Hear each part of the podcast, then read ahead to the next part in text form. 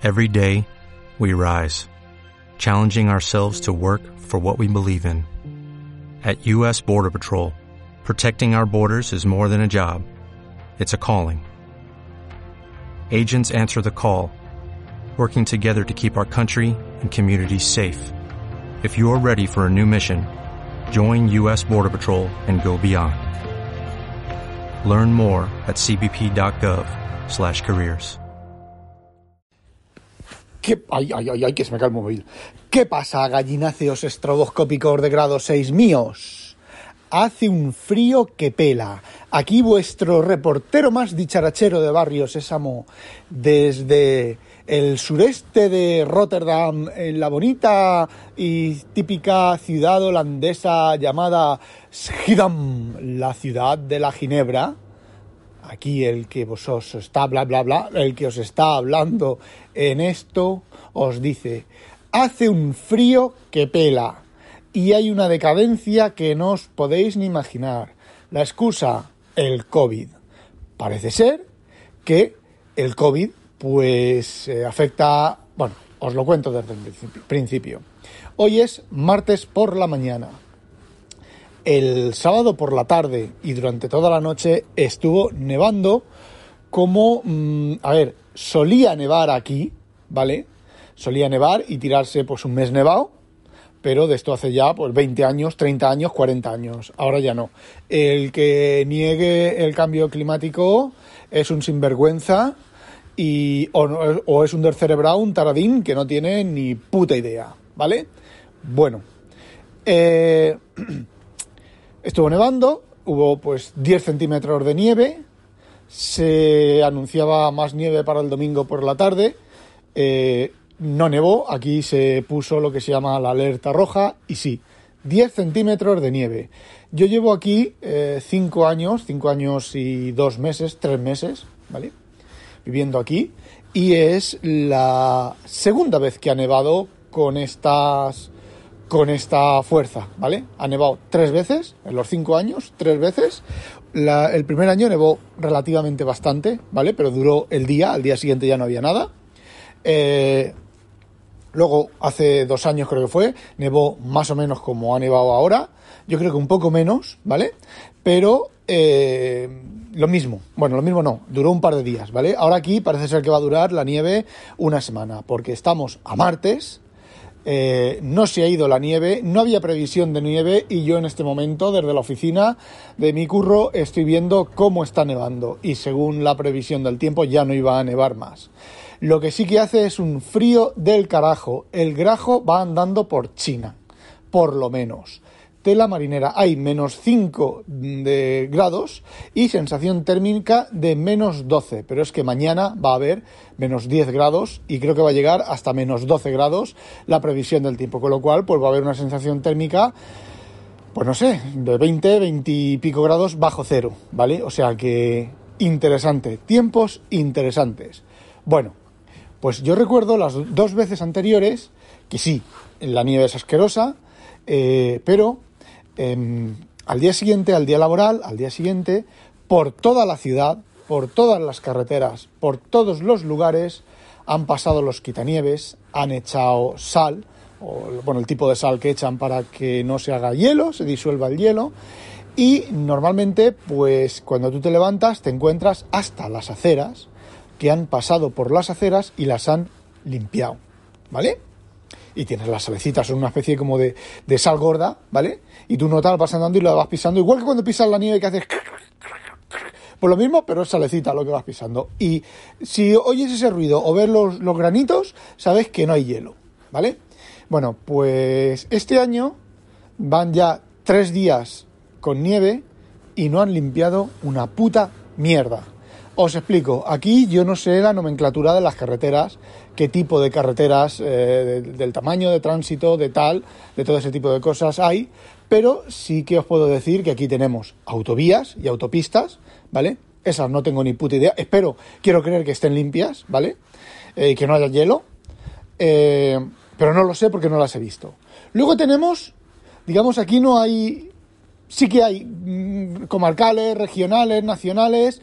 eh, no, aquí las nacionales son las autovías y luego están pues las regionales y yo me imagino que las comarcales son esas carreteritas que circulan entre, entre dos canales o al lado de un canal, que bueno, que si se cruzan dos coches de cara, pues uno se tiene que apartar en la cuneta, no al lado del canal, sino al otro lado.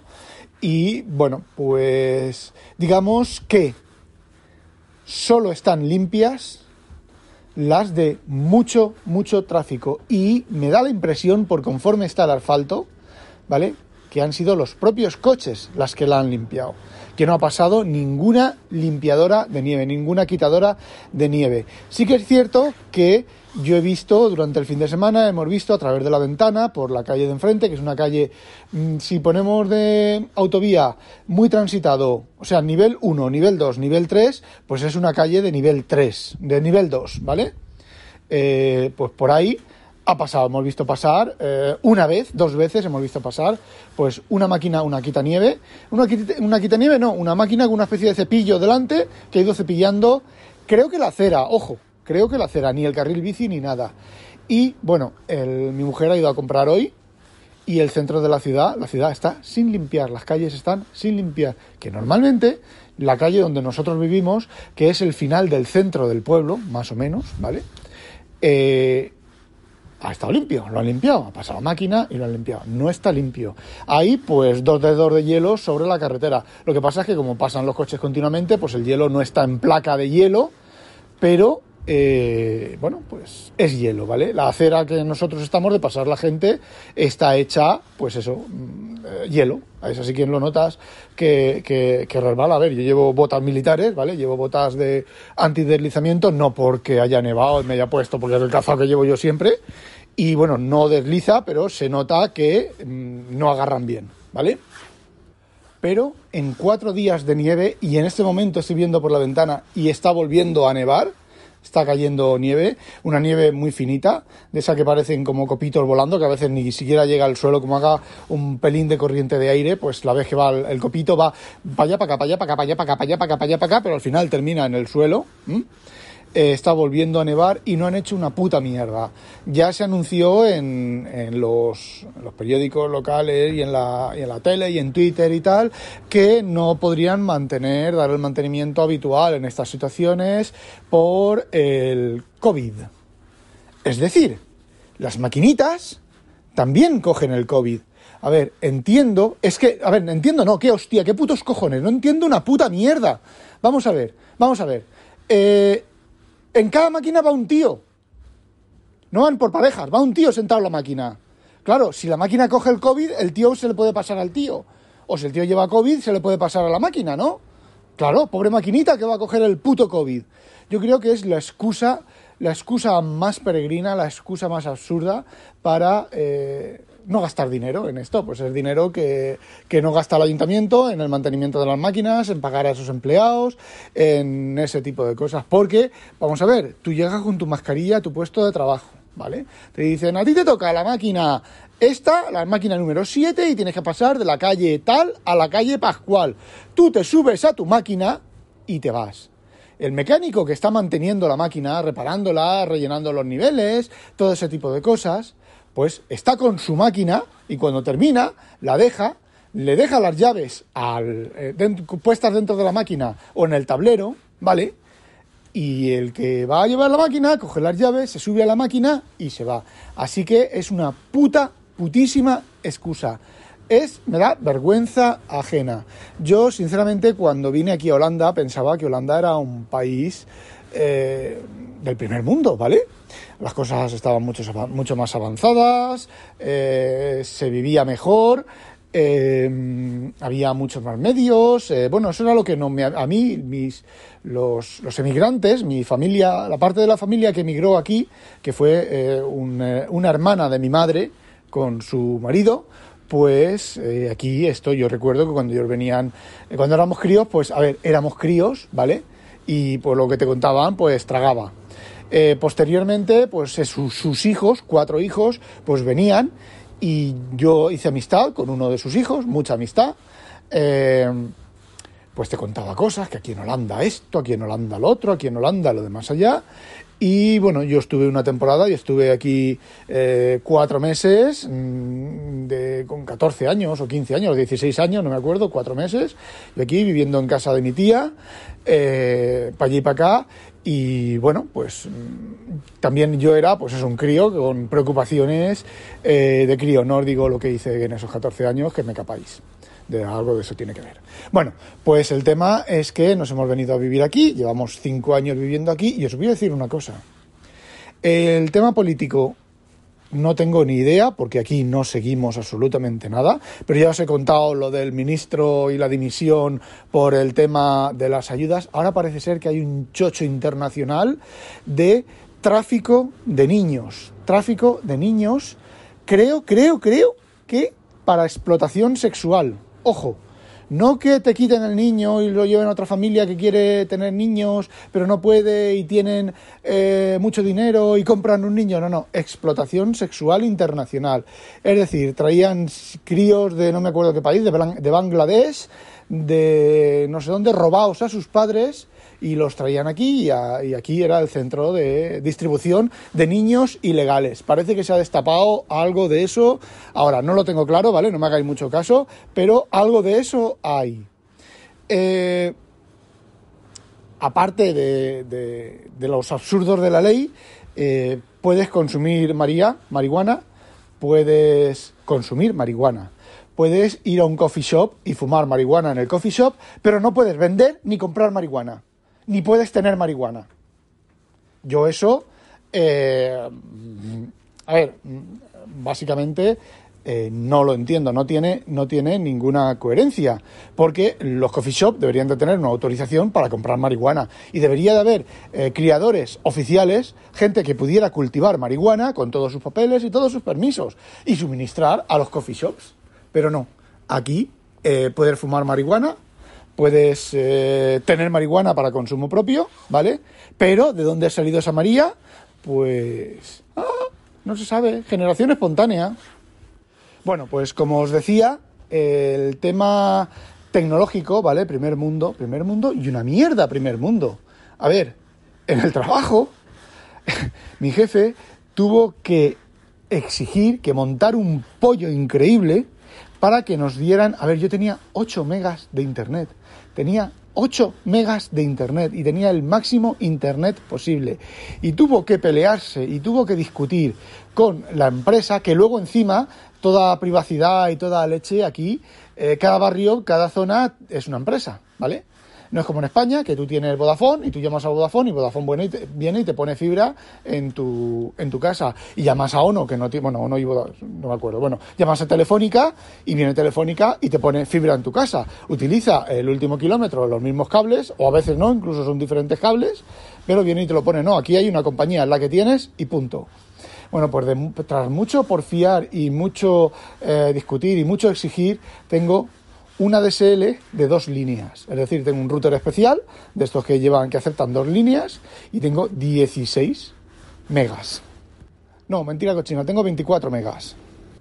Mi jefe, que vive en la zona de los ricos, ¿vale?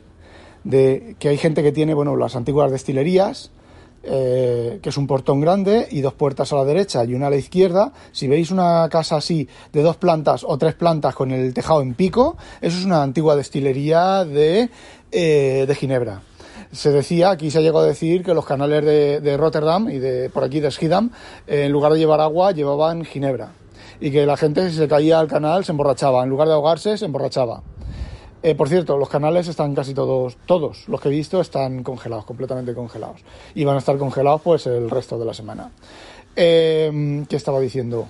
Ah, sí, bueno, pues eh, gente que vive en esas casas que valen, no ya solo valen un potosí esas casas, sino que hay que mantenerlas, hay que mantener la, la fachada y ciertas partes de la casa como originalmente eran por ley, y luego la zona de los barcos, que son casas barco, que están ancladas al, canal, ¿vale? al, borde, y bueno, necesitas tener un pedazo de tierra para anclar la, casa. Bueno, pues la zona de los ricos de, de Schiedam, y tenía un ADSL de 4 megas.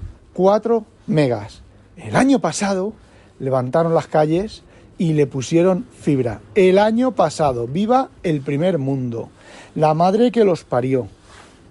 Y luego el tema del trabajo. Si en España, yo me recuerdo que este, este chaval, este primo mío que hice mucha amistad, ahora no somos amigos, ¿vale? Nos hablamos porque nos hablamos, hubo ahí sus más y sus menos. Este chaval pues decía que los españoles éramos monitos que nos daban dos plátanos, nos los comíamos y eh, a ver qué caía lo siguiente. Bueno, pues yo ahora llevo aquí 50, digo 5 años viviendo y vale, sí, en España somos monitos y nos dan un plátano. En Holanda, si te dan un plátano pelado, o sea, un perdón, en Holanda si te dan un plátano sin pelar, como no tienes el diploma de pelar plátanos, te mueres de hambre con el plátano al lado por no pelarlo. Es increíble la pachorra, la gandulería, la pocas ganas de trabajar y de hacer cosas que tiene esta gente. Eso de que decimos nosotros, sujétame el cubata, bueno, se echan las manos, las manos a la cabeza. Ya no estoy hablando de tema profesional, de tema de quitar el trabajo, de que llegue aquí un, el técnico, que llegue aquí, caso, caso verídico que llegue aquí el técnico que va a instalar el ADSL y diga, mmm, coja, mida el cable y diga, hoy no tengo señal, mm, voy a avisar al chico que comprueba la señal y la conexión y ya volveré cuando, cuando lo haya comprobado. Eh, ¿Cómo queréis que os lo diga? Eh, tú eso díselo al, que va a instalarte la DSL, pues se va a la centralita, toca la centralita, mira a ver por dónde no hay señal y si está dentro de sus, de sus capacidades, pues coge y hace la conexión o llama. Oye, mira, que no tengo señal la línea 4725M548. Ah, pues mira, espérate, que está desconectado desde central, la conecto, bla, bla, bla, bla. Bueno, pues aquí eh, nada de eso. Luego resulta que era el chaval que no había instalado en su puta vida, eso me lo contó mi jefe por extranjero, porque la empresa en la que trabajaba ese chaval, pues es una de las empresas en las que tiene participación mi jefe, eh, que no tenía ni puta idea que no había instalado en su puta vida una DSL de dos líneas, ¿vale? Entonces, pues... Eh, no tenía ni idea de cómo hacerlo, ¿vale? Que eso es otra cosa. Fijaos, eso es otra cosa. sus jefes lo mandaron a este chaval que no tenía ni puta idea de instalar ADSL de dos líneas, eh, habiendo otros chavales, hay otros instaladores y otra gente que sí que lo sabía, la eficiencia holandesa. Vinieron a cortar el gas. A ver, aquí tenemos... Eh, se suele haber, suele haber, solía haber, ¿vale? Gas, eh, perdón, joder, radiadores de radiadores de, gas, ¿vale? Oye, oye, oye, calefacción por, por radiadores, ¿vale? Entonces mi jefe pues se cansó de porque no hace falta con un simple aire acondicionado, excepto estos días que está haciendo tanto frío.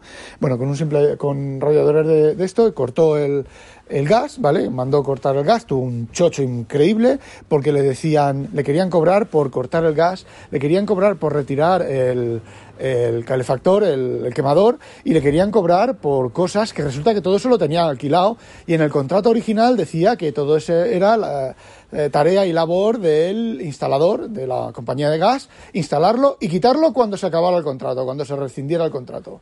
¿Vale? Pues no, ellos decían que, que no, que le habían cambiado las condiciones legales, que no sé qué, que no sé cuántos, y mi jefe con el contrato en la mano, pues al final vinieron, tras muchas discusiones, tras muchas peleas, vinieron y se lo llevaron todo, pero el contador de gas, el, el contador, el, quemador de gas y todo eso lo desmontó mi jefe porque ellos cobraban, creo que eran 250 euros por desmontar el calentador de gas, que vale, un calentador de gas eso aquí, aquí, aquí vale 50 euros o cosas así. Bueno, el tema es que lo desmontó, bueno, vinieron a cortar el gas, meses después vinieron a cortar el gas, porque aquí en Holanda hay una ley que dice que cuando se corta, cuando se elimina una calefacción por gas, eh, hay que cortar el gas y se eliminan las tuberías, hay que eliminar las tuberías, las conducciones y todo eso para que no se vuelva a conectar por tema de cambio climático y demás, que cosa que estaba muy bien. Bueno, pues vinieron a cortar el gas, eh, se pusieron ahí abajo a cortar, levantaron al lado de, la entrada del esto, eh, cortaron el gas, yo que soy un poco hijo de putilla, vine a donde está la toma cortada, arriba, en el donde estaba el calentador, abro, cierro y digo, Martín, no han cortado el gas Viene mi jefe, abre, no han cortado el gas. Llama, sí, que está cortado tal y cual, no sé cómo. Bueno, viene un chaval, todo chulo él, abre la llave, no, pues no han cortado el gas. Habían cortado el gas del, del de la casa de al lado, que bueno, de la oficina de al lado, que no estaba, que no estaba, joder, que no estaba, no tienen, no tienen calefacción de, de gas. Bueno, pues tuvieron que volver a venir, cortaron el gas, esa vez sí que cortaron el gas, y yo como soy un poco hijo de putilla, eh, llegué y abrí la llave y la llave hizo, hostia, que hay fuga de gas. Cierro la llave, ¿vale? Pasan tres o cuatro días, abro la llave, joder, bueno, pues volví a llamar a mi jefe y entonces vinieron, entonces vinieron, cortaron el gas del área, de la zona y taponaron los tubos de abajo del suelo. Eh, profesionales, son unos profesionales. Anda, que, que tiene cojones, tienen cojones la cosa. Luego dicen de los españoles, ya os conté la historia de lo del cuarto de baño, querían cambiar el cuarto de baño, a ver, lo que en España te hacen en un día. O sea, vienen a las 8 de la mañana y a las 6 o las 7 de la tarde te lo han hecho todo, si no hay problemas, a esa hora. Si hay problemas, pues un poco más tarde. En nuestro caso, pues hubo, tenían un poro en una tubería y tardaron un poco más y creo que, que, se fueron a las 10 de la noche o cosas así, ¿vale? Que nosotros le decimos, oye, venid mañana si no queréis estar tanto tiempo en, en trabajando hasta tan tarde, venid mañana. A nosotros nos daba igual que estuvieran hasta tarde. Bueno, pues aquí dos putas semanas para hacer lo mismo dos putas semanas. Y porque mi jefe les exigió y les apretó y tal. Y bueno, está hecho con el puto culo. El agua se sale por debajo de la, de la mampara. En, en, Alicante, en nuestra casa de Alicante, no se sale. Eh, bueno, ¿qué queréis que os diga? Una chapuza y una... Y bueno, que esto ya se ha alargado otra vez, os estoy contando historias de la puta mili. Viva el viva con B, con dos Bs, el primer eh, mundo, en fin. Así ha pasado, así os lo he contado, sigue nevando, los canales están congelados. Que viváis tiempos interesantes. Estamos la decadencia, la decadencia del modelo occidental. Apuntaoslos. Vuestros hijos, vuestros hijos, no sé cómo van a vivir. Y me gustaría, tengo todo en mi corazón, que no querría verlo. Bueno chicos, no olvidéis sospechosos habitualizaros. A demonio.